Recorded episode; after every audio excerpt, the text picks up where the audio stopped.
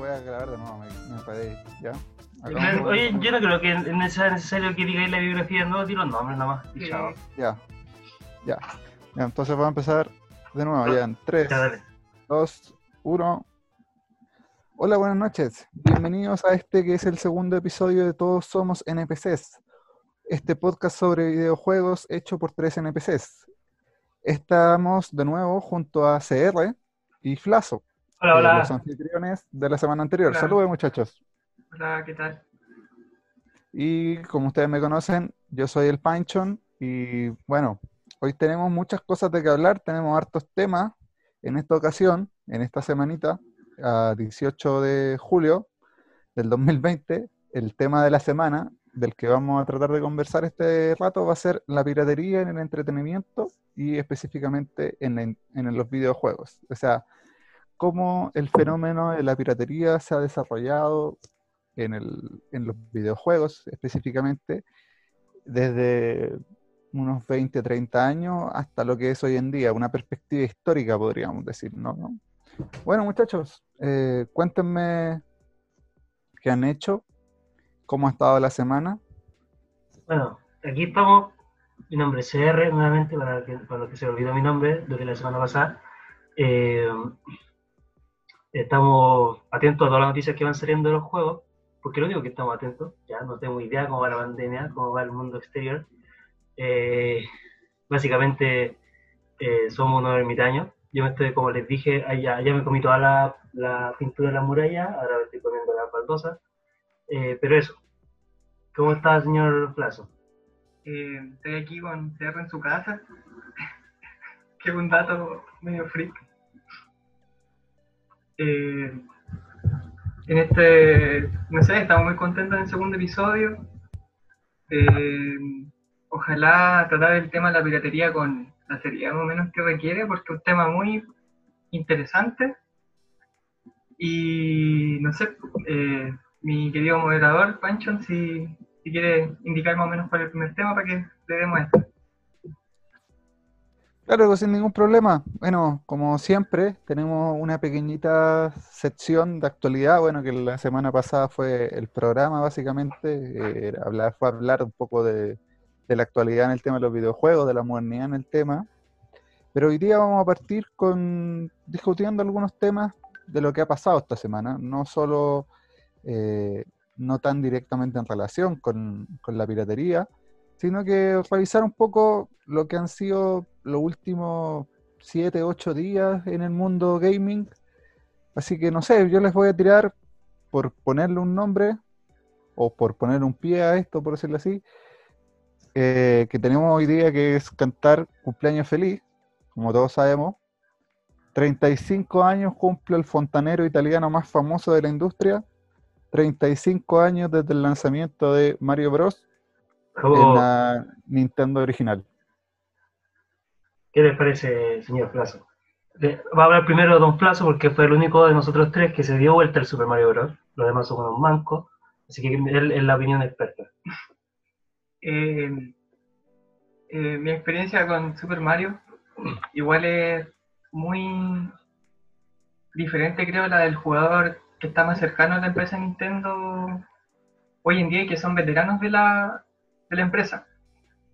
Yo pasé el juego recién el 2000, el año pasado, el 2018, 2019, perdón, eh, con un emulador, tema que atañe muy hoy día el tema de la piratería que vamos a tratar. Y lo que me sorprendió fue mucho la dificultad y una experiencia como tan minimalista para enfrentar un juego. Eh, no sé, me parece sorprendente y no un aplauso a una saga que se viene manteniendo hasta el día de hoy, eh, donde no existe no Sí, existen sin baches, duda, se podría una- decir, entonces eso, en, en verdad celebrar un juego muy importante. ¿Acaso no es un juego más icónico? Es como celebrar a Mickey Mouse o, o algo así. Sí, un juego muy, muy, muy, muy icónico. eh, como les comentaba antes en la organización de, de este capítulo, eh, ACR y AFLASO yo con mi hermano somos poseedores todavía de una Nintendo original. O sea, yo tengo el cassette de Super Mario Bros. Eh, yo en mi caso específico como hermano menor siempre me tocó jugar con Luigi. Yo era de ese tipo de, de jugadores. No era el que jugaba con Mario, yo jugaba con Luigi. Por lo que siempre he tenido mucho más cariño al, al verde que al, que al Mario Bros como tal. Pero no, un juegazo que está cumpliendo 35 años, que sigue más actual que nunca, con entregas anuales hasta cierto punto. Casualmente ayer se salió Paper Mario también para Nintendo Switch, así que tiene muchos años todavía por los que celebrar el fontanero y probablemente, eh, si es que no lo es, pegan el palo de los tres iconos más grandes de la industria del videojuego totalmente icónico. Así que una larga vida a la franquicia y que no le pase como a, a Metroid, que todavía no se sabe dónde están metidos el próximo juego que viene, el Metroid Prime 4. Eh, bueno, pero eh, Super Mario no, no, ha sido lo único que ha sucedido esta semana. pero señor Morador se, le olvidó mi opinión. Eh, a ver, a ver, espere un poquito. Usted sabe que hay algo que se llama distribución de turnos y formas de aprendidas del lenguaje. O sea, usted no sabe qué es lo que yo le voy a comentar ahora, es decir, precisamente que esta semana estuvo acontecida, que el día de ayer también salió un importante título para PlayStation 4, Ghost of Tsushima, y le quería preguntar a usted, señor CR, si es que ha visto algo, sé que difícilmente lo puedo jugar, pero ¿qué, es lo que le parece? ¿Qué, opinión le, puede... ¿Qué opinión nos puede expresar a propósito de este último lanzamiento de Sony como un observador? Como un observador, yo creo que Ghost of Tsushima eh, se ve bastante mediocre. Eh, no creo que realmente vaya a ser un, un, vende consola. Eh, creo también que se ve bastante... O sea, tiene cosas interesantes, pero no, no, creo que sea un gran juego. Pero eso son impresiones, obviamente. Puede ser que yo lo juegue y me vuelva la cabeza. Eh, como, como le comentaba a algunas personas por ahí, eh, hay algunas veces que, o sea, lo único que me gustaría para probar el Ghost of Tsushima sería el blanco y negro, ¿ya? Que creo que es una idea genial con respecto a la estética del juego. Eh, y eso, Creo que esa fue la mejor idea del juego, por lo que he, alcanzado a ver. Pero antes de eso, también quiero hablar de Mario Bros. ¿Sí? Porque yo también jugué mucho Mario Bros. Me gustó mucho. Y lo que quería decir es que justamente eh, la dificultad del juego me impidió siempre terminarlo. Pero eh, yo creo que nunca lo jugué de forma lineal. Ya porque yo me sabía las trampas o sea, la, la, Warp Zone, la primera Warp Zone de los videojuegos. Eh, entonces siempre me saltaba del nivel 1 al nivel 4 y en el 4 al nivel 8. Entonces, y en el nivel 8 perdía toda mi vida. Pero me lo pasé muy bien, grande hora en el Polystation y eso, felicidades a Mario Bros.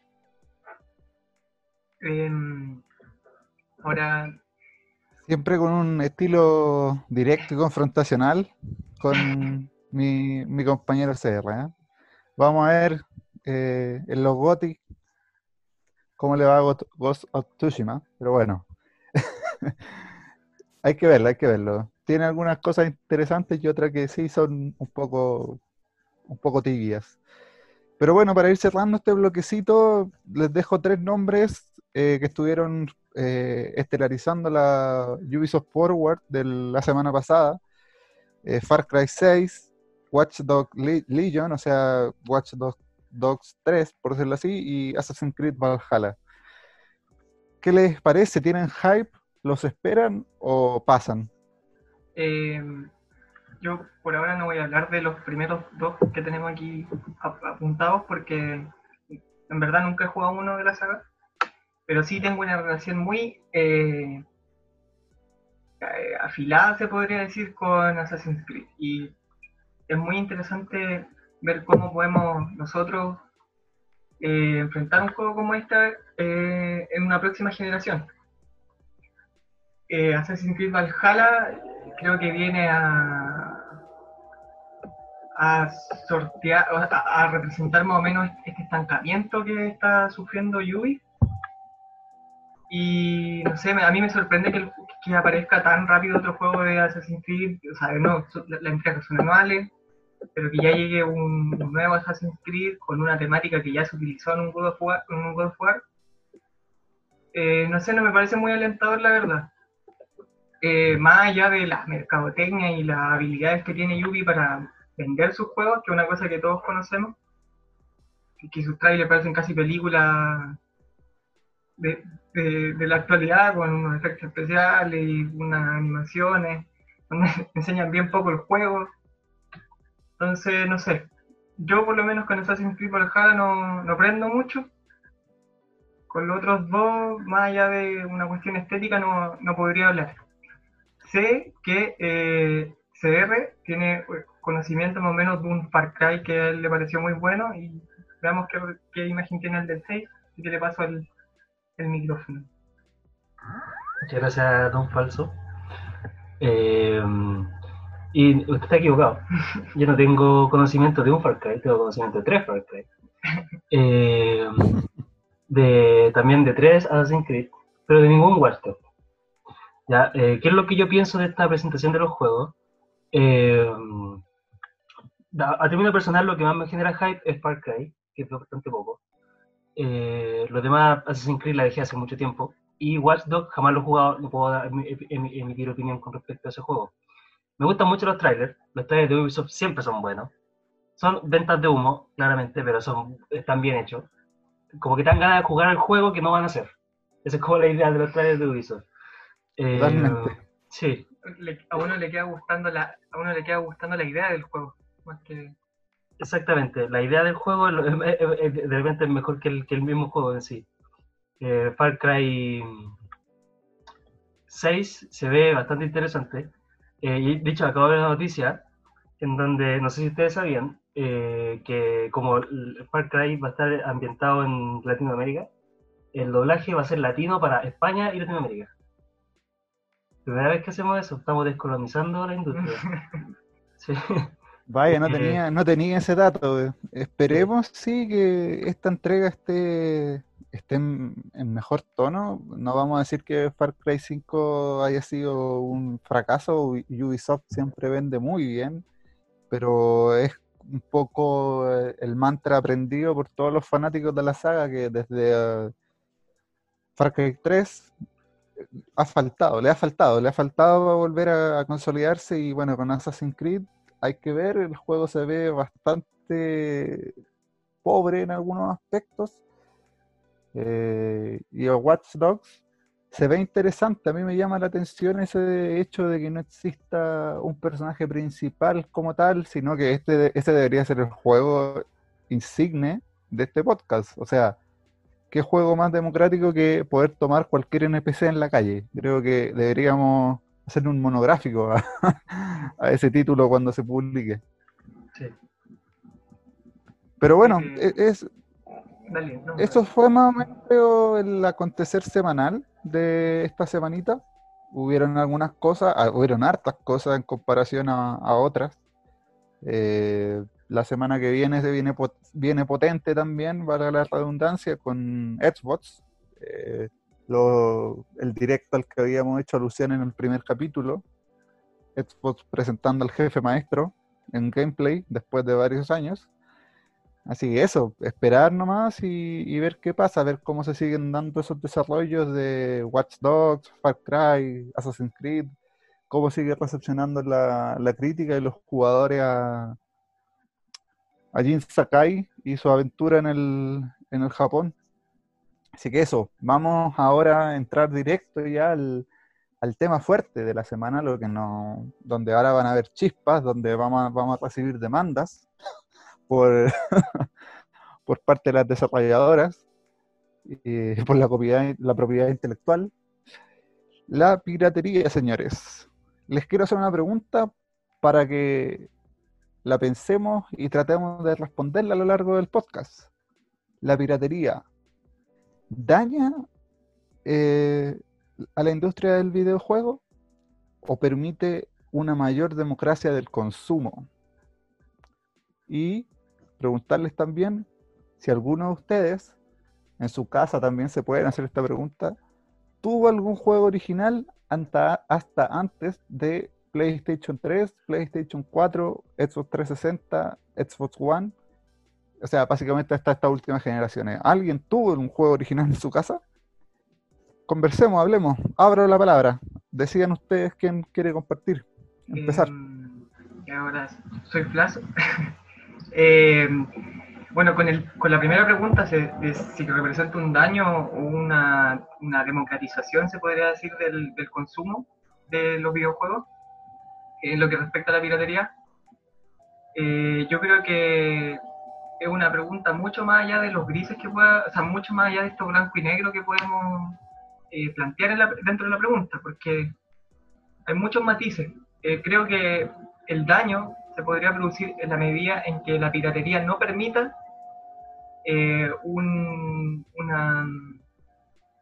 eh, que, por el, fallido el, fallido éxito comercial que puede tener un juego a través, de, a través de la intervención de la piratería haga que no se puedan sacar nuevos juegos.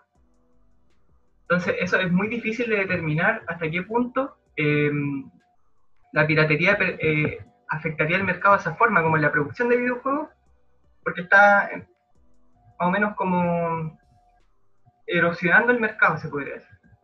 Entonces, eh, es más o menos como mi pro hacia eh, el daño, o sea, como si ejerce un daño eh, a, cierta, a cierta parte de la industria, sobre todo a las empresas que hacen grandes juegos, donde no les resultan redituables si, si, el juego llega a ser pirateado.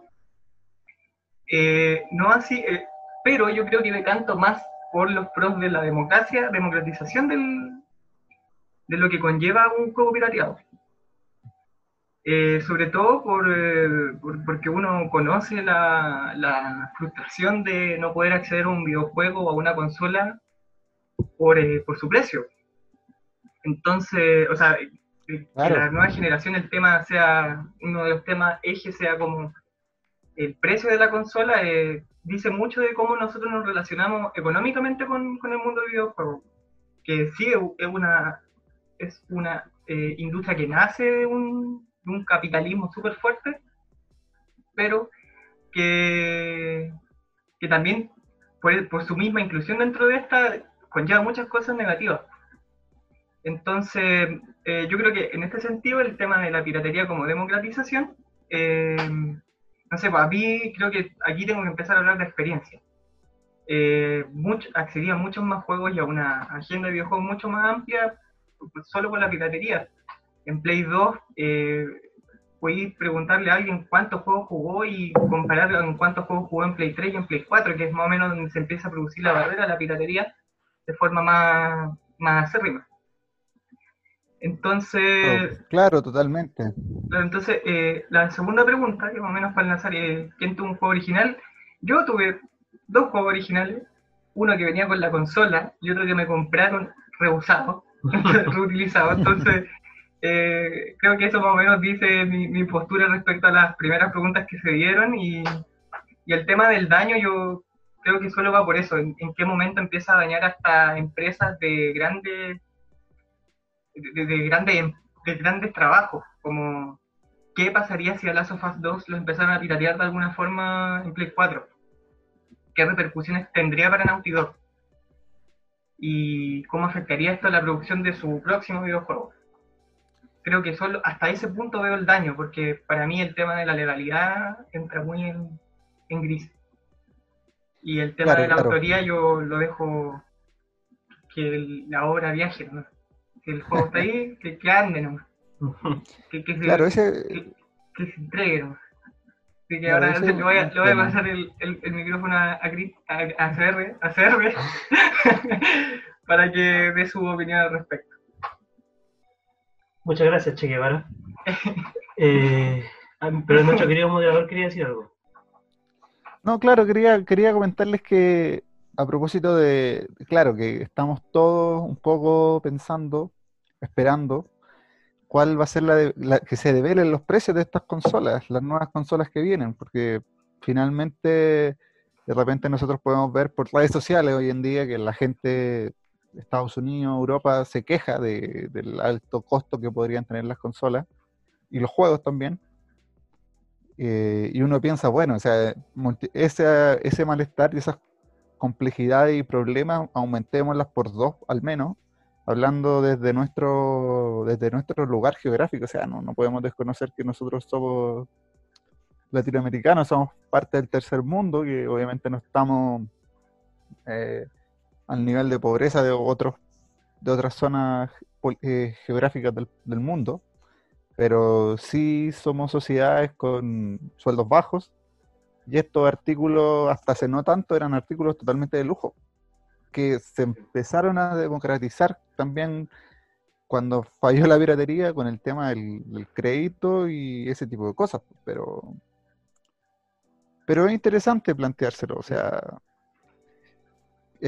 en este contexto mundial, sobre todo con una pandemia que ha azotado tanto la economía, eh, es un tema que estemos hablando, esperando cuál va a ser el valor de las nuevas consolas. Como el que, el que, el, que la vende más barata es el que gana, pero bueno.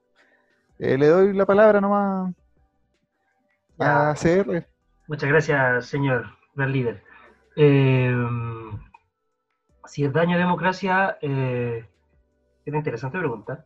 Yo, al igual que mi compañero, eh, también me decanto porque es más democrático, como un, consumo más democrático, pero yo creo que aquí igual hay que analizarlo bien críticamente. Pienso, o sea, una cosa es obvia, si hoy día pudiéramos piratear y tuviéramos las mismas facilidades para piratear como era el Play 2, estaríamos pirateando. Eso es seguro, ¿ya? Pero, este es un pero quizá un poco polémico, pero yo creo que hoy en día la piratería sería mucho más dañina para la industria que si hubieras que, que, lo dañina que fue para el Play 2, por ejemplo. Y eso lo vamos a hablar después también, porque el tema que continúa. Todos sabemos la pauta. Eh, eh, ¿Por qué? Porque hoy en día, efectivamente, eh, la, la, industria de los videojuegos necesita, como toda industria grande, eh, diversificar sus medios de ingreso, ¿ya? Es por eso que han, han, surgido las microtransacciones, por ejemplo. Porque si no ganan, si, ganan, si, si venden pocos juegos, pueden ganar, seguir ganando plata eh, con microtransacciones, ¿ya? Eso es lo que hacen toda la industria, Diversifican los medios de ingreso.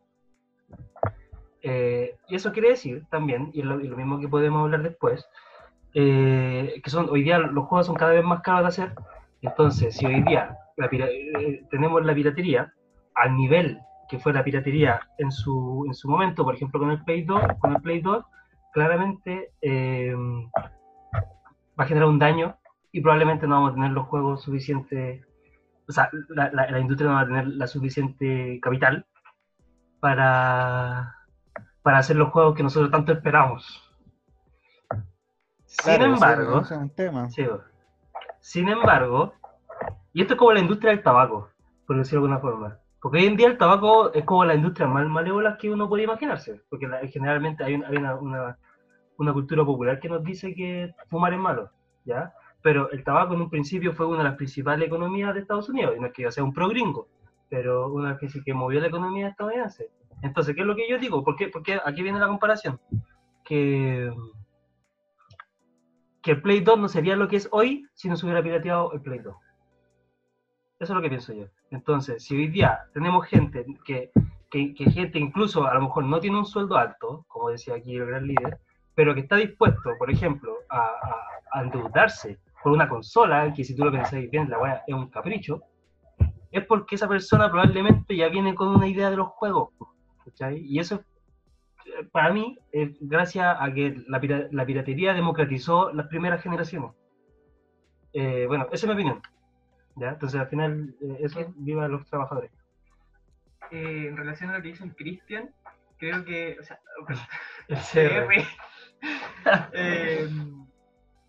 hay, un, hay un tema muy importante, que es este tema de la democratización del, del producto. Hoy en día, PlayStation 2 es casi un electrodoméstico es como tener un, una licuadora.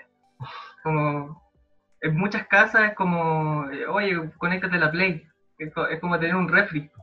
Como que realmente el tema de la piratería, sobre todo en Play 2, que es como la consola insignia de la piratería, eh, representa esta inclusión de la consola como una herramienta de la casa, casi como un cuchillo. Y parece muy tonto lo que estoy diciendo, pero en su momento la televisión yo creo que también fue considerada un, capricho y un, bien eh, de segundo orden, se puede como, claro, eh, eh, no era comida, pero sí era muy importante entretener a la gente. Entonces los espacios de entretención que, a veces podían estar afuera, como salir a caminar o ir a hacer presentaciones, show, teatro, la cuestión que hiciera la gente en su tiempo, después se volvió doméstico en el momento en que la, tele, eh, la gente puede acceder a un televisor, que es como esta fogata en que se sienta la gente a recibir calor hoy en día. Y creo que la, televisión que de nuestras generaciones es una Play 2. Y, y puede parecer muy tonto, pero el tema de la piratería es central en que esto se haya producido. Entonces, no sé, eso quería decir como acotar respecto a lo que decía el Cristian. O sea, el Pero bueno, eh, el líder. Eh, gran líder. Espero sus instrucciones respecto a lo que sigue. Nada, que está muy interesante el punto que, que están planteando ambos, a propósito precisamente de esta idea de, el PlayStation 2 o PlayStation o las consolas en general, eh, sacándolo de la, del, del partidismo marquero que, nos podrían acusar eh, respecto a la consola de Sony, no, pero que las consolas y el PlayStation 2, claro, generó eso, generó un poco que, que estos electro, eh, aparatos electrónicos, perdón, se transformaran casi en, en un en un electrodoméstico más, en algo que tiene que estar. No hay que olvidar en, ese, en, ese, en esa misma línea que el PlayStation 2, si no me equivoco, fue una de las primeras consolas que ya se planteó como una plataforma de entretenimiento. En PlayStation 2 uno podía ver películas por el formato DVD. Era una gran potencialidad de la consola ofrecerte un poco, puedes jugar todos tus juegos y también puedes ver eh, películas. No sé si alguno de ustedes lo probó, pero era bastante poco amigable la forma de... Em, no, no, tanto el menú, pero uno sabe que los discos giraban eh, un, tiempo para que cargara y no estaba todo el tiempo girando.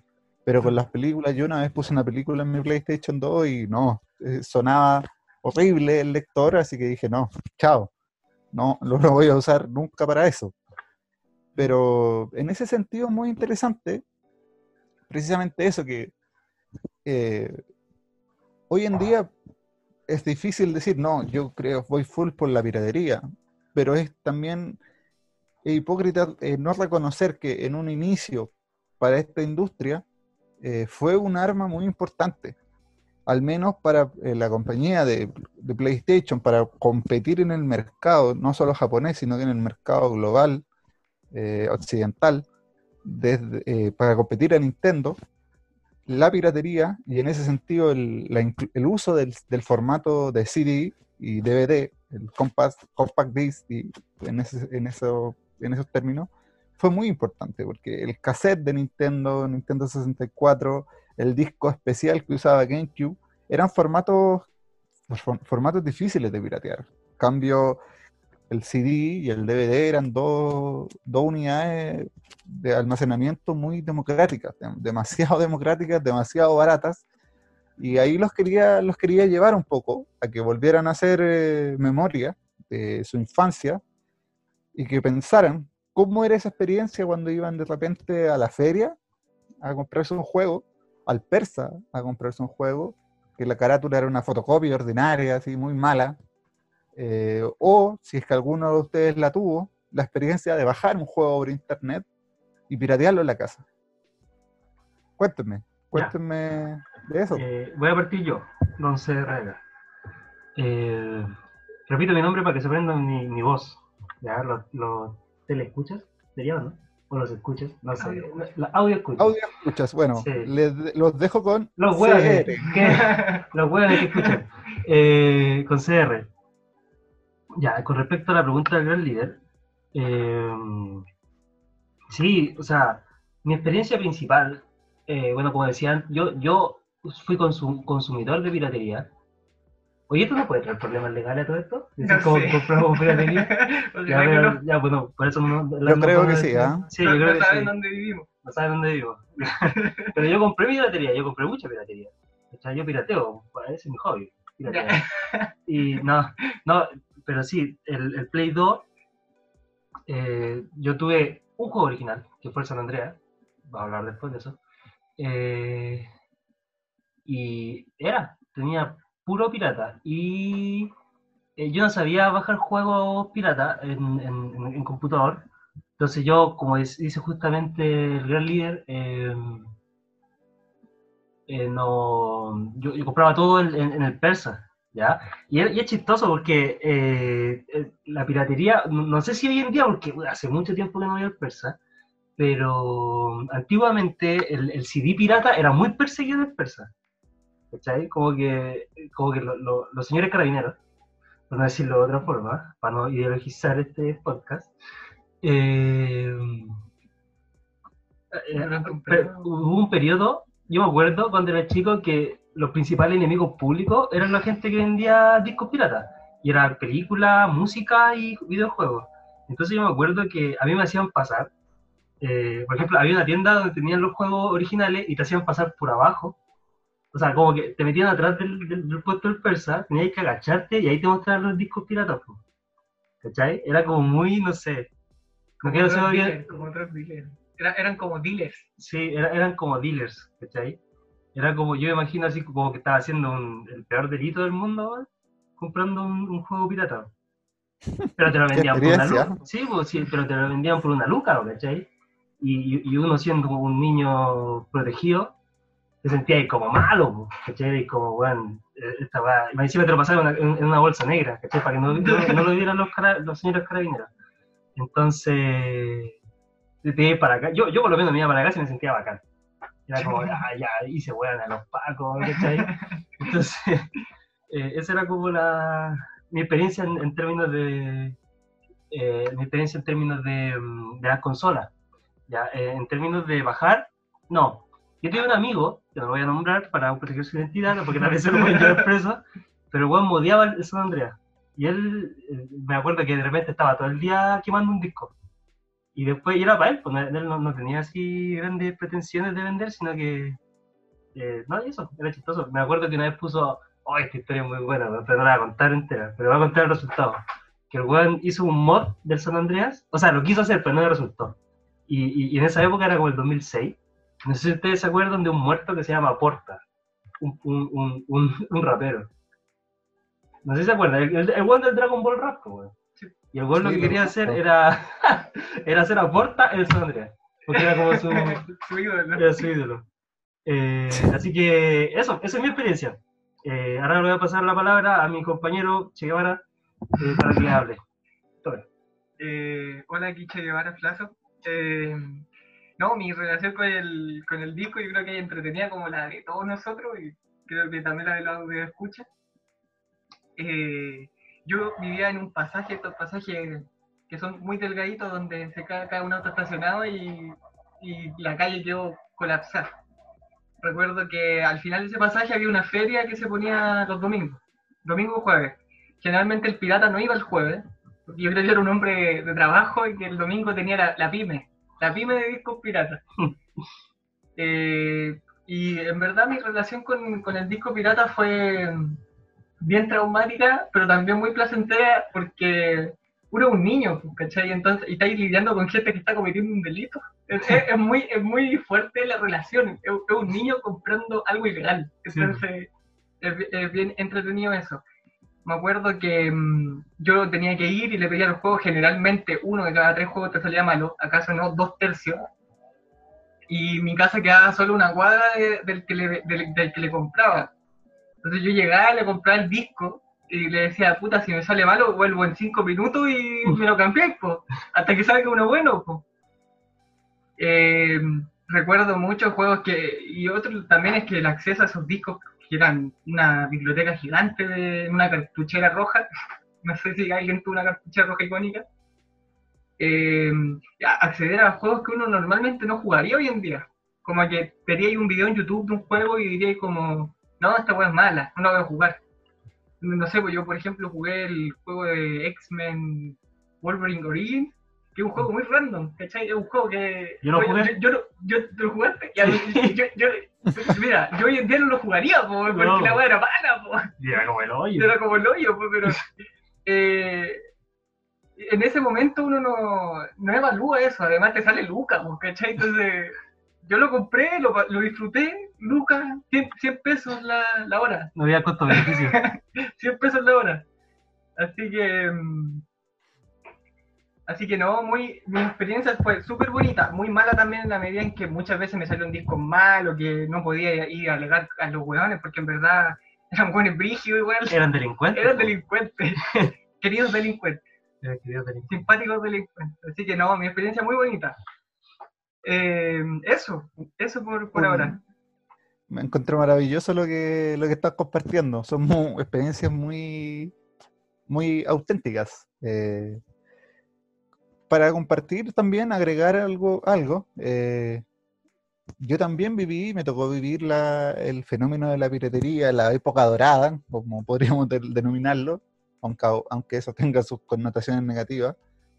Eh, la época dorada de la piratería o el auge de la piratería con PlayStation, los el CD, los juegos de computador, desde dos veredas, o sea, también comprando en el Persa, una experiencia muy similar a, la de CR, un día comprando juegos en, el- en la feria, día sábado iba a comprar, siempre era como lo, a lo único que iba de repente iba a comprar un jueguito a la semana, ¿cachai? Así como cuando tenía la plata, o un, o un juego cada dos semanas, o sea, dos juegos nuevos al mes, iba, lo jugaba, lo compraba, lo jugaba, lo pasaba y después iba a comprar otro, costaban mil pesos, como muy bien dijeron ustedes, a 100 pesos la hora, si te demorabas 10 horas, Eh, y generalmente duraban más que eso.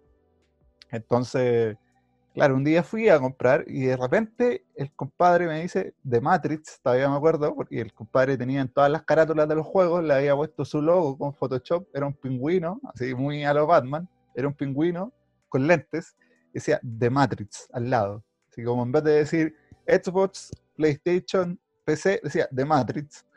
Y mm, nada, pues, o sea, un día estoy comprando, estoy eligiendo el juego ahí, y me dice, compadre, me dice, ¿me puede hacer un favor? Porque ya conocí, o sea, una relación de año, de, año, de al menos un año de cliente y consumidor, o sea, cliente de consumidor con él me refiero, y me dice, ¿me puede hacer un favor? Y le digo, sí, sí, ¿qué pasa? Me dice, ¿te puedo ir a esconder al pasaje? Porque, los carabineros, casi se me sale un improperio, y, y yo le digo, ya, pues. Y yo me paro y veo cómo el, hombre desmonta su, saca las, las cartucheras grandes, eran unas cartucheras gigantes que tenía con el juego, y pone como, no sé, se pone a vender confort, una cuestión así.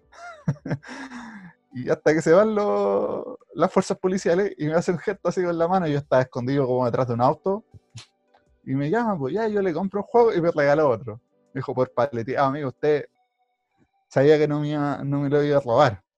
Y después yo me cambié de casa, pero fui a una feria eh, la misma comuna, en otro sector, y como a los dos años desde que le compré un juego, lo vi y me reconoció, fue como, como encontrar casi, no, no sé si un amigo, pero sí a un conocido, porque estaba esa, esa complicidad un poco de que cuando en esos tiempos, año 2008, 2010, eh, sin internet, un poco también uno dependía de- del gusto del, del que te vendía los juegos. Entonces, ese te, te recomendaba un poco, bueno, este juego es bueno, este es malo, este se parece a tal, te podría gustar porque tú los compráis y también ta- de, de- alguna forma va conociendo tu máquina si es que tú compras juegos para computador.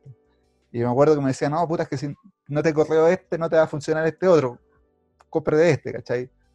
Y así. Entonces eh, fue una experiencia que, bueno, hoy en día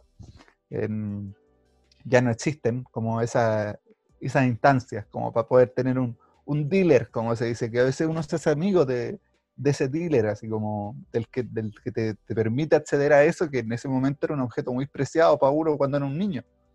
Y, y para cerrar un poquito esta, esta parte y pasar a la, a la otra patita de este tema de la piratería, comentarle a, a, la- a lo- a la- a nuestro público y también a mis compañeros que, bueno, a mí me tocó también vivir después desde la otra vereda. O sea, yo fui un activo usuario de internet, de gratis juegos, de Taringa, y después no me dediqué a la piratería, pero sí era un uno de estos de estos que democratizaba el conocimiento, como se podría decir, y bajaba constantemente juegos que a veces ni siquiera me iban a correr a mí. eh, para, para subirlos. Así que tenía un- un- una expertise en Mediafire, eh, en no me gustaba como se- servidor porque tenía demasiadas limitaciones para los usuarios gratuitos. Así que espero que en, mi caso no se les salga el nombre, mi nombre real, de señor Pinchon, porque puedo tener a las fuerzas policiales eh, detrás esperando saber quién fue el enclenque que subió el Mortal Kombat Armagedón a, a Taringa en un, un link. Un link. ¿Se acuerdan de eso? Cuando uno bajaba el disco, era un link Mega Upload, full. Español. Esa era la terminología para esas cosas, po. Eh, bueno, y ahora para puntualizar, y, eh, la caída de la piratería es todo un tema, obviamente estas máquinas, las consolas, los computadores, hoy en día existen mecanismos mucho más sofisticados que un disco, por lo que se ha hecho inviable, se ha hecho inviable en ese sentido. Es imposible. No sé si querían ag- agregar algo a ese punto. El tema, estamos hablando de la, como la caída de la piratería, estamos ¿cierto? Claro. Yo creo que eh, nosotros hemos venido trabajando qué temas son o qué puntos factores son los que influyen más o menos en la caída de la piratería. Eh, y creo que un, un tema importante es el mejoramiento de la seguridad. Eh, esto tiene que ver mucho con el tema del avance técnico. Entonces, es, es más o menos en qué, en qué medida las consolas hoy en día y lo- los productores de juegos y de las mismas consolas están haciendo máquinas de las que uno ya no, no tiene un entendimiento y, y, eh, más bien que uno, eh, estos dealers que antes podían manejar un software, ¿cachai? O tener el conocimiento de la máquina y de cómo copiar un disco, estaba su- esa tecnología que tenía en ese tiempo la empresa de videojuegos era de mucho más fácil acceso intelectual que las que hay- hoy en día. En ese sentido, hoy día piratear la Play 4 eh, se ha escapado a, eso, a, esos, a esos grandes trabajadores de, de la piratería. Entonces uno no uno ya no accede a la piratería como, como lo hizo en su momento, sobre todo por el avance técnico y por el avance en la, en la seguridad de, de- la, de la propia máquina. Entonces, no sé si el, el, el, el agregar algo a esto.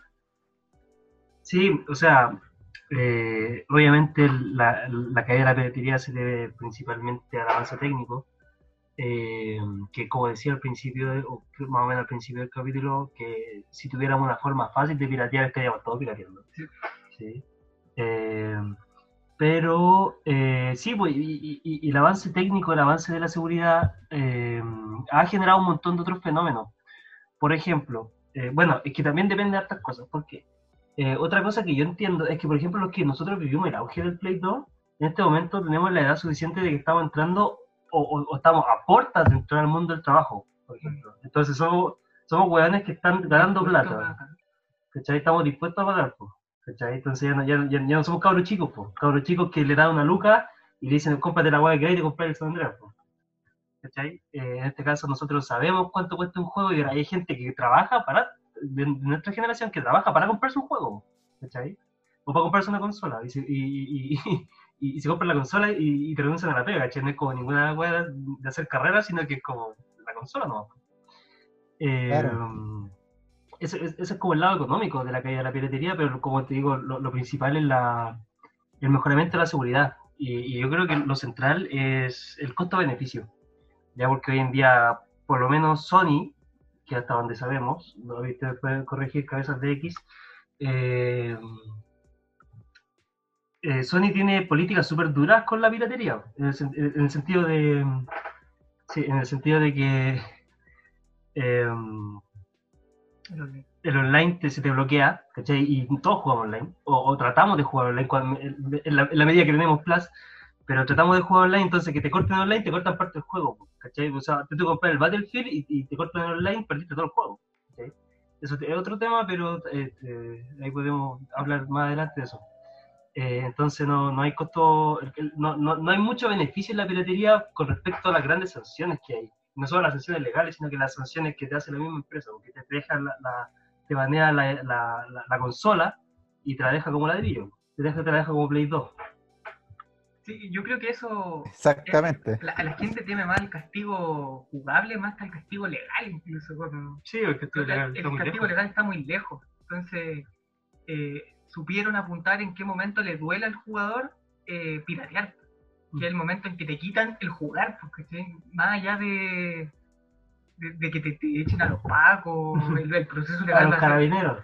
Va a ser va a ser súper engorroso, los pacos tienen tu casa. Carabineros. Carabineros. Una versión, una versión pirata de. Sí, la versión pirata, de, de, de, Last of Us. De, Last of Us. Tiene. Eh, Tiene ese es un Crash Bandicoot 2 pirata no va a pasar. Pero San Andrea con mod, weón. Entonces, yo creo que, que va más allá del castigo legal, legal y lo solucionaron con el castigo jugable, que no poder acceder al online. Así que eso, eso es nuestra opinión respecto a ese tema. Sí, totalmente. Y algunas otras salidas más, más llamativas, que es como que los juegos piratas siempre no sabía que tenían, se veían peor, eh, podían rendir peor, o podían ser más difíciles por cuando los desarrolladores, el código del juego se daban cuenta que uno estaba con una versión craqueada. O sea, Alan Wake creo que es un juego que se hizo famoso porque si el juego se daba cuenta que tú estabas jugando lo pirata, a tu personaje le salía un parche en el ojo. Y hay varios streaming en YouTube que, que los tipos no cacharon que el juego no tenía ese parche realmente, sino que era que le, a ellos le había salido por, porque estaban jugando lo pirata. Mm. Entonces son formas llamativas y que claro, hoy en día van cada vez más a la retirada precisamente por, por la importancia de los juegos online. Pocos nos arriesgaríamos a, a piratear la consola eh, si no podríamos ni siquiera jugar ahí, no sé, un una vil partida del Fortnite alguna vez cinco minutos que fue. Yo creo que también eh, creo que la piratería ataca mucho al, multi, al, jugador de multiplayer y, y, no al de single player. Mm. O sea, yo creo que un, single player, un jugador así single player clásico no está ni ahí con, no, perder la que no existen tanto hoy en día. Claro, eso, pues el, el, retorno, quizás el retorno ahora de los single player que, está, que se está dando. Puede Llama a la piratería y que llegue su hackerman. su hackerman maestro. su hackerman maestro. Eh, no, pero eso.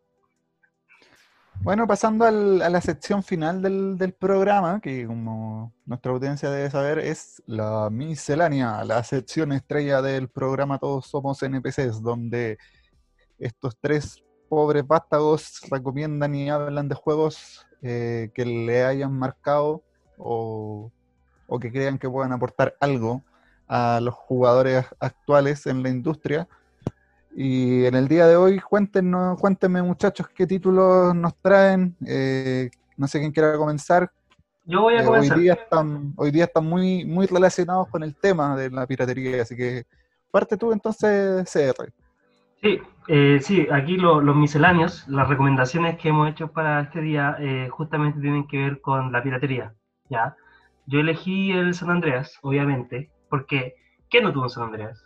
Que si tenemos eh, radio escuchas, ¿cómo era? Eh, eh, audio escuchas. Audio, escuchas. Eh, que no han jugado San Andrea Pirata, o sea, mándame un mail porque vos sois un jugador raro. ¿Cachai? Porque no, no, es como, es como imposible, ¿cachai? Todos tuvimos San Andrea. Y no solo tuvimos San Andrea, porque, bueno, aparte eso es lo, que quería contar, pero no lo voy a contar así de extenso, yo, yo tuve San Andrea Pirata como cinco veces y lo tuve original, Porque a mí me gustaba mucho el juego. y más encima, eh, eh, teníamos la comunidad de los mods. Yo creo que esto es lo más importante. Aquí voy a extender un poquito dentro de lo posible. Eh, San Andreas Santiago. ¿Quién no lo tuvo? Yo, yo te digo, yo, yo siendo un cabro chico, en- el San Andreas salió el 2006, creo. Creo que fue el 2006, no estoy seguro. Podríamos averiguarlo en Google, pero no, no- 2005. 2005. Yo estaba en quinto básico. 2004, weón. Yo estaba en cuarto básico. Cacha, weón, era un cabro chico. Entonces pasaron un par de años y salió el San, el San Andreas Santiago en, en- en las grandes tiendas del Persa. ¿Cachai? Entonces yo dije, ¿San Andreas Santiago? Y me dijo, sí, pues así como de, de Santiago. Y yo, lo primero que pensé, ¿sabes lo que pensé, señor Flaso? ¿Qué- qué- Pensé, yo voy a agarrar un auto y me voy a ir a ver a la casa. en el juego, ¿sabes? El juego de guata que yo pensaba que podía haber en mi casa. Y dije, y me voy a matar así. Eh, iba a estar el, pas- el pasaje. Ah, no, no. Sapo de la yuta. Eh, pero la cuestión es que, sí, po. Eh, pero al final lo que era, era que le cambiaron la, la skin y pusieron a, lo, a, lo- a Grove Street del, del, del Colo y al otro de la U. Entonces, pero igual era bacán y la weá, si para qué con cosas. A eso se resumía la comunidad de Santiago. Era Sí, Colo bueno. Colino y Chucho. Con lo Todavía colino, más. con lo colino y chuncho, weón. Y, la, y las minas andaban con las tetas al aire. Ese era el otro, que me acuerdo. A ver, a ver, a ver. Vocabulario, vocabulario. Escucha, o sea, perdón, andaban con, and- andaban eh, voluptuosamente Con el torso desnudo. circunferencias, las la, la circunferencias que tenían. O sea, las Las circunferencias, voluptuosidades. las voluptuosidades, etcétera, las urgencias. Eh, eso, pero tengo otra historia que, esta, con esta termino, ya para, para no extenderme, antes de que me rete el gran líder. Eh, es que este es muy bueno. Es que, sé que si, si esto fuera un video, sería muy chistoso. Pero eh, voy a tratar de contarlo lo más lo mejor posible. Que yo tengo un primo que se compró el San Andreas y fue hace poco. Caché que fue hace como un año. Y ya, o sea, hace un año no existía, ya existe el Play 3, weón. O sea, el Play 2. Y weón se compró el San Andreas para Play 2, porque tenía el Play 2 todavía. Y, y lo seguían vendiendo en el Persa. Y era la versión Ciudad Gótica. ¿Cachai? Y dije, y sé que me llamó la atención, pues, y dije, ¿qué esta weá? ¿Sabes lo que yo pensé? Yo pensé que iba a ser como un mod del auto, o de, de los autos, que iba a ser como el, el- ¿cómo se llama? El Batimóvil. Y con Batman de protagonista. Sí, Claro. como eso era obvio, porque y eso es fácil de modiar, pues. O sea, no sé si es fácil de modiar, pero es como, uno piensa que el protagonista como, no sé. Ahí sabe la, la gente que hace mod. Y sí, pues, era Batman de protagonista. Y, y sé que empezamos a jugar la weá, y lo único que era, era que, sí, pues, CJ tenía un traje de Batman. Nada Ah, más. Era, era como, como que fue una tienda, un sex shop. Exactamente, como que fue, se, se compró un, se compró un disfraz de Batman y ese era el mod. Pero lo más chistoso, y, y bueno, bueno, eh, por eso digo, si esto fuera un video sería muy chistoso mostrarlo. Sería muy, muy chistoso mostrarlo, que eh, es básicamente que no es que hay una misión donde tienes que ir a cortarte el pelo al principio del juego, hicimos esa misión, pues. Y te decís, como, ¿cómo, ¿cómo te vas a cortar el pelo si el weón tiene una skin de Batman? Y, y lo chistoso es que el weón, cuando se cortaba el pelo, se le salía la skin, po, ¿cachai? Y, y, y como la weón tiene, como, como, como el disfraz de Batman tiene orejitas de, de gato, le queda a CJ con su traje normal, con orejitas de, va- de, de, de vampiro, de ¿cómo se llama? De, de, De, de, Murciélago. de murciélago. de murciélago, Murciélago, no un gato. O sea, orejitas- Catman. Oh, weón, es que era muy tan chistoso, weón. Así que eso, weón, yo adoro los mods de San Andreas, weón. Los adoro, weón. Y son Son producto de la muchos, piratería. Son productos de la piratería, ¿cachai?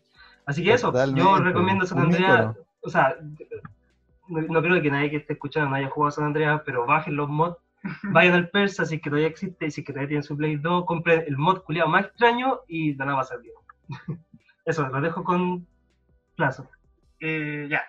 Yo quería hablar ahora de una experiencia muy breve que a mí me pasó con el tema de la piratería respecto a las consolas. Eh, y es la, la piratería más o menos de la generación que viene después de Play 2, que es la generación de Xbox 360 y de Play 3. Yo, la verdad, no, no entiendo mucho cómo el tema de la piratería con PlayStation 3, porque en realidad no me acerqué a la consola, porque cuando, me la, cuando a mí me dijeron, ¿qué consola quieres? Mi papá me dijo, ¿qué consola quieres, hijo? Yo le dije, papá, yo quiero la Play 3 porque a mí me gusta Sony. En ese tiempo uno se abanderaba, po. Oye, también. Y, y- y claro, mi papá, que el hombre más preocupado, eh, llega y me dice, yo te la voy a traer. Yo una 360. Para Navidad llegó una 360. eh, se la acepté Me porque quería matar. ¿eh? no le iba a decir, papá, Lo- te lo equivocaste. Sí. Además que en ese tiempo Play 3 era más cara. Chivo. Así que, pero bueno. Bueno, mi relación con Xbox 360 eh, y relación a la, pirate- a la piratería viene mucho después, en la casa de un de una amiga, que sus hermanos chicos, con los que yo compartía más que con mi amiga, porque en verdad ellos jugaban y yo quería jugar con ellos. Eh, me dijo, mira, ¿querés jugar a Alan Wake? Yo nunca había podido jugar a Alan Wake porque en verdad no tenía conocimiento del juego cuando tuve 360, estaba jugando cosas mucho más mainstream, por decirlo de alguna forma. Y yo le dije, ah, ya, pues juguémoslo. po. Y yo pensé que iba a poner el disco, pues. Y dije, ah, este tiene el disco, ¿cachai? Y de buen gusto me encima, porque Alan Wake es un juego de culto, pues. Y me dice, no, mira, y, y pone un disco con 100 juegos, weón, así una weá, una, anima- una, una bestialidad, porque son, esos son lucas y lucas, porque yo vi en juegos con caja verde y caro. ¿No era un CD? No, era un disco, ¿Un disco duro? digital, Un disco duro. Ah, disco duro. un disco duro, con una lista de juegos interminables de 360 y me dicen, sí, juega Alan Wake y si querés después jugamos Dark Souls. para mí era el futuro, para mí esa weá estaba más adelantada que la Play 4 y, y la Switch y Xbox One. Entonces mi experiencia con, con 360 eh, y con el, con el tema de la piratería es muy sorprendente, eso solo quiero decir. Y, y no, y la primera vez que jugué Dark Souls fue, fue una consola de 360 pirata. Lo disfruté mucho, no entendía nada, pero pero a veces uno no, no, no se explica más o menos que a veces encuentra canales diferentes a los que uno cree que los que va a experimentar las cosas y, y el juego insigne de, de From Software primero lo jugó en una consola pirata de 360 así que esa era la, la medalla el pecho que quería celebrar en, en esta sección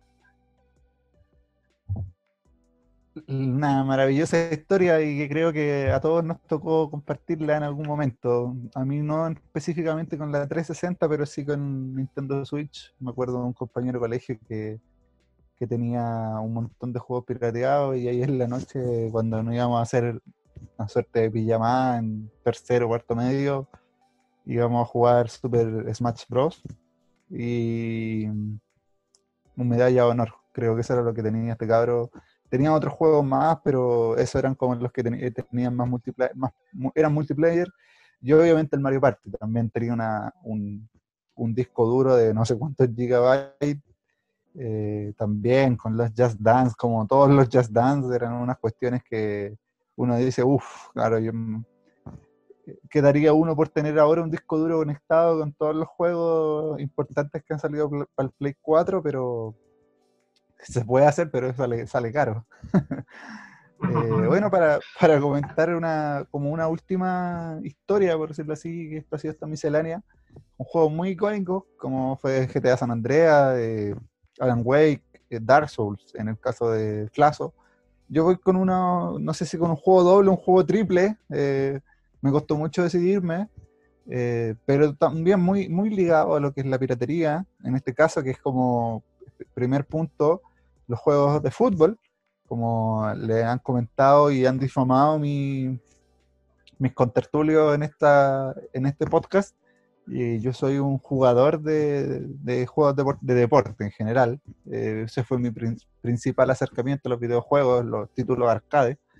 Entonces, para mí, eh, siempre tuvo un valor muy, muy importante ir pro- poder probar eh, los Winning Eleven. Para mí, Winning Eleven en, en PlayStation 1 era, era, no sé, era, era mejor casi que jugar a la pelota.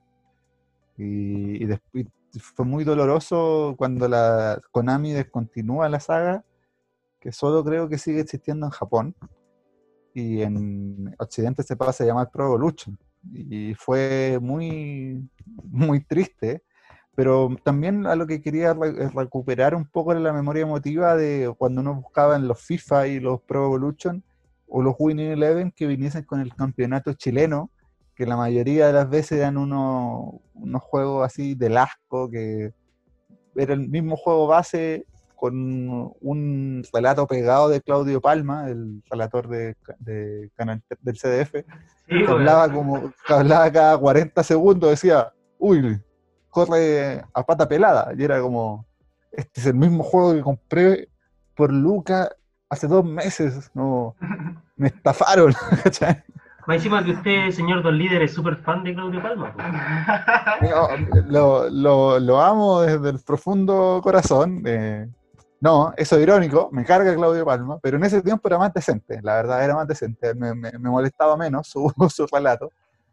Pero Sí. me acuerdo, me acuerdo mucho de... ahí, ahí está haciendo polémica, ¿eh? ya, pero no vamos a entrar en ese tema porque estamos terminando No. el capítulo, pero... Sí, estamos terminando, estamos pero, por los eh, minutos usted, usted, usted no es chileno, señor?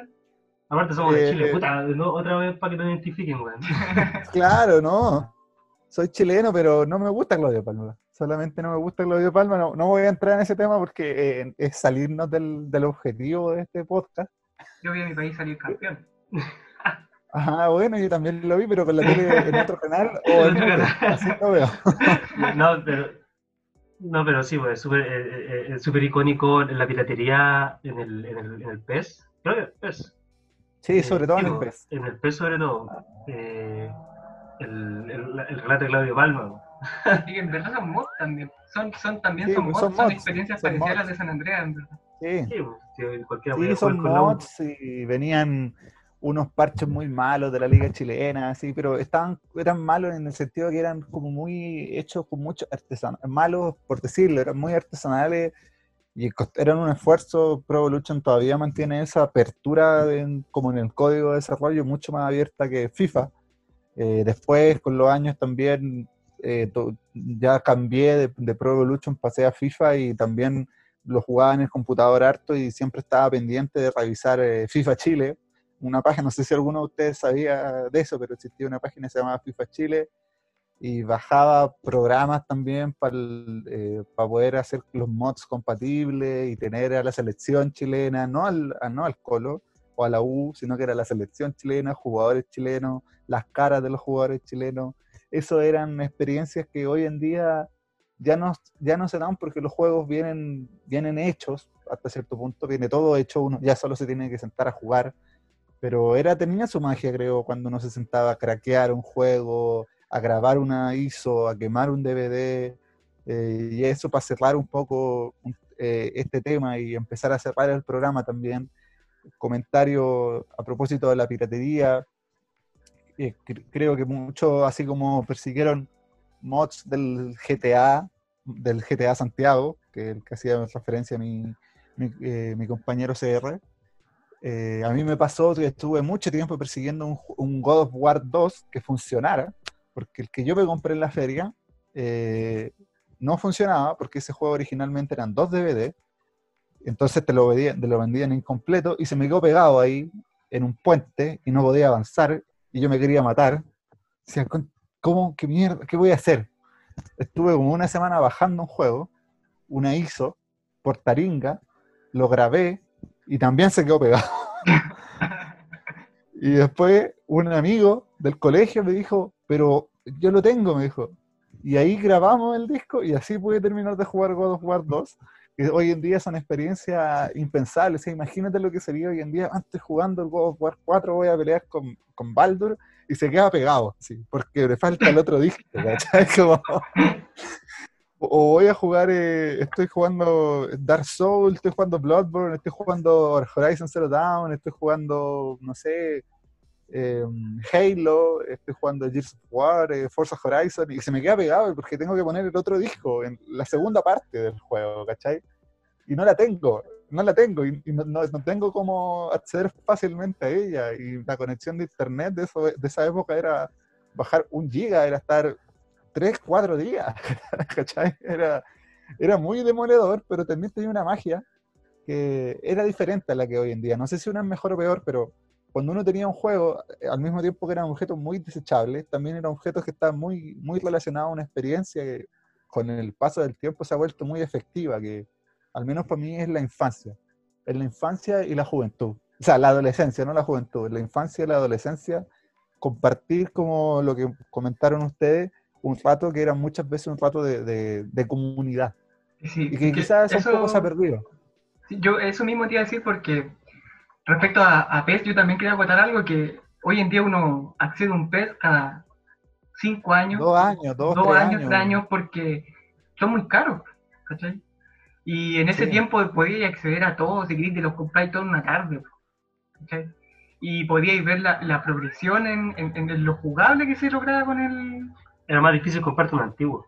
Era, claro, era más difícil comprarte un antiguo, dice el Chris- el CR aquí. po. Sí, Entonces, tú, sí. eh, y, y también tiene que ver con el tema de la comunidad, porque el- al final sentarte con alguien a hackear, a, a- a emular, a, a copiar algo, eh, tenía también un, un tema con lo, con lo secreto, con, con, con hacer algo malo, ¿cachai? Y, y de disfrutar de, al final de un pasatiempo y un hobby que, que, que es muy común hoy en día, es muy, muy disfrutable. O sea, eh, eh, era como, probemos un juego. ¿Qué cosa más entretenida? Es como, de partida es prohibido y encima entretenido. Entonces, como, eh, sí, esto Sí. tiene que ver mucho con el tema de la comunidad y, Sí, no, total, muy en correlación con, con, tu, con tu relato. Sí, totalmente. Son, son experiencias que son, son muy bonitas porque están eh, relacionadas a una época de nuestra vida que, que también ya no está. Entonces, eh, último excurso del, de antes de despedirnos, eh, transparentar, por ejemplo, que en mi caso, cuando eh, Skidlow, que era una página que todavía creo que está funcionando, estoy dando fuentes de, vayan a piratear a Skidlow, cuando Skidlow logró romper, craquear eh, Battlefield 3, eh, en esta casa se celebró. fue como un gol, fue como un gol de Chile, cuando aparece de repente, así como al, al mes después de que sale el juego, dice, eh, hey, hey, we are, eh, we are back, y la imagen ahí. El icónico soldado de Battlefield 3, y así también, cuando se pirateaban los FIFA, también era todo el mundo pidiendo así, por favor, Skid Row, rompan, eh, rompan FIFA, y un poco uno celebraba eso. Bueno, eso ha sido todo por hoy. Eh, se nos extendió un poquito al final, pero bueno, esto fue el segundo capítulo de Todos Somos NPCs. Esperamos que a través de nuestros comentarios, de nuestras historias, de nuestro, las intervenciones de mis compañeros y las mías, lo hayamos podido transportar un poco a esa época de su vida, eh, a lo que estaban haciendo por ahí en el año 2008, 2010, 2011, 2012, que se acordaran de los juegos que jugaron con sus amigos, con sus primos, con sus hermanos y que también juegan hoy en día. Eh, lo esperamos la próxima semana. Esperamos que, eh, que esté esta que, que viene esté llena de novedades, que podamos ver nuevas cosas por parte de Xbox y que la situación en general vaya mejorando a nivel país y que pronto podamos estar en nuestras casas eh, con nuestros seres queridos, todos bien, todos tranquilos. Les mando un saludo a todos nuestros audioescuchas. Espero que estén bien que tengan un buen pasar, que sigan jugando y despídense muchachos para que cerramos. Que vaya bien, chiquillos. ¡Eh! No, eh, espero que les haya gustado. Eh, compartan su experiencia en los comentarios. Si que lo están escuchando en YouTube. Si no, cagaron. Eh, eh, desactiven el adblocker. Yo tengo adblocker, pero ustedes tienen que desactivarlo. Eh, siempre con, con, con actitudes en contra de la, de la industria. O en la zona gris de la legalidad, pero eso, que les vaya súper bien. Estamos a la en el próximo capítulo. Eh, Así es. Yo quiero despedirme diciendo que CR se llama Cristian. Solo quería aclarar eso. Y eso, buenas noches. Así me dicen. Así le dice.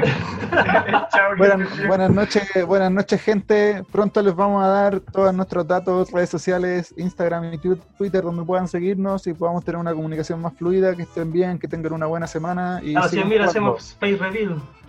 Esto ha sido, ha sido, no creo que lleguemos tan lejos. Este ha sido el segundo capítulo de Todos Somos NPCs. Que tengan una buena semana, buenas noches y nos estamos oyendo. Adiós. Ya yo dejé de grabar.